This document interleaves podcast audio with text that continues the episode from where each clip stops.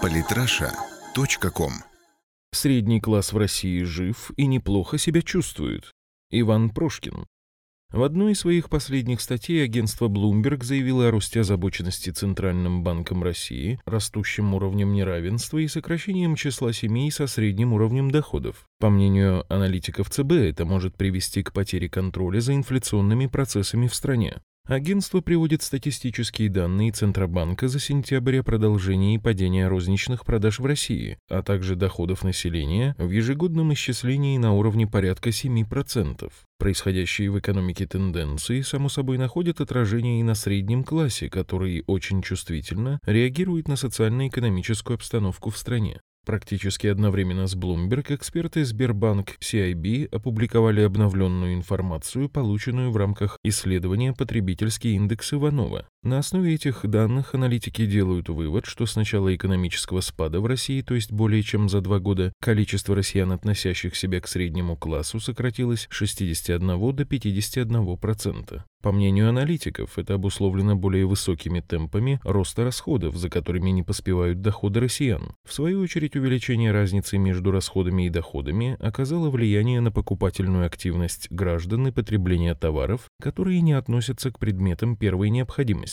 При этом, что удивительно, несколько дней назад Всероссийский центр изучения общественного мнения в целом опубликовал результаты очередного исследования среднего класса в России. По данным социологов, количество граждан, идентифицирующих себя как средний класс, за последние 25 лет выросло на 10 пунктов и составило 59%. При этом доля определяющих свое положение как ниже среднего и низкое за прошедшие годы практически не изменилась, составив 19 и 12% соответственно. В то же время лишь 5 и 3% респондентов оценили свое положение как выше среднего и высокое. Объясняя очевидное расхождение показателей в различных исследованиях, необходимо понимать, что в различных организациях применяются разные параметры для самого определения среднего класса. Так, например, по данным Института современного развития «Инсор», к среднему классу в России можно отнести всего лишь 7% населения, тогда как Институт социологии Российской академии наук РАН считает, что к среднему классу в России можно отнести порядка 20-25% населения. Помимо этого существуют и другие оценки, которые зачастую приводят диаметрально противоположные цифры.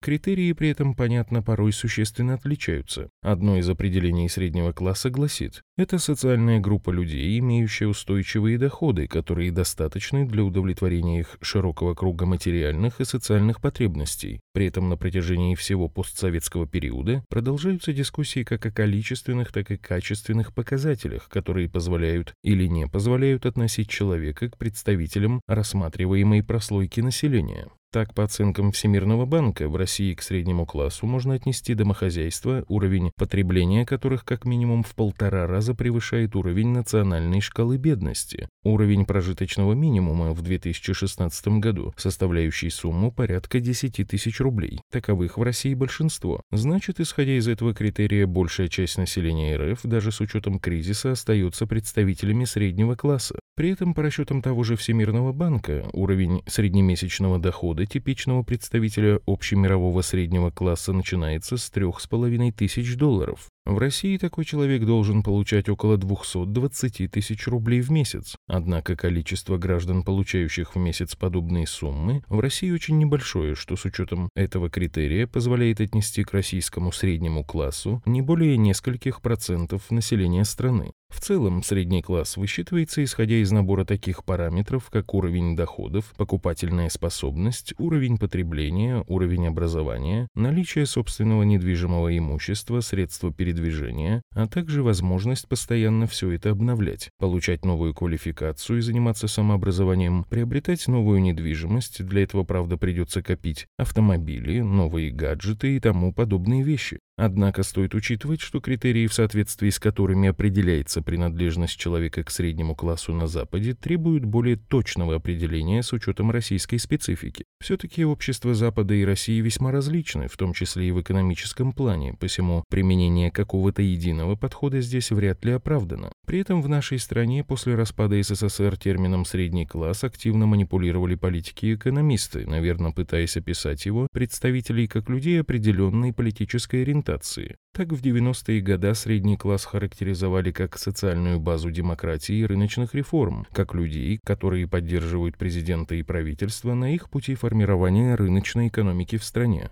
С началом нулевых многие аналитики стали называть средним классом тех, кто поддерживает президента Владимира Путина, его политическую и социально-экономическую линию, составляя опору внутриполитической стабильности в стране. Существует также точка зрения, согласно которой определение среднего класса концентрируется на уровне образования, вовлеченности в интеллектуальную деятельность, а также поддержки или отрицания либерально-демократических ценностей в их западном понимании. Как правило, такими оценками оперировала оппозиция. Особенно ярко такой подход к определению среднего класса проявился во время болотных протестов 2011-2012 годов, когда вышедших на антиправительственные демонстрации граждан стали называть разъяренным средним классом. Так что во многом представитель среднего класса в крупных городах стал синонимом оппозиционно настроенного гражданина. Впрочем, за последние несколько лет политическая дифференциация в определении представителя среднего класса уступила место социально-экономическим критериям.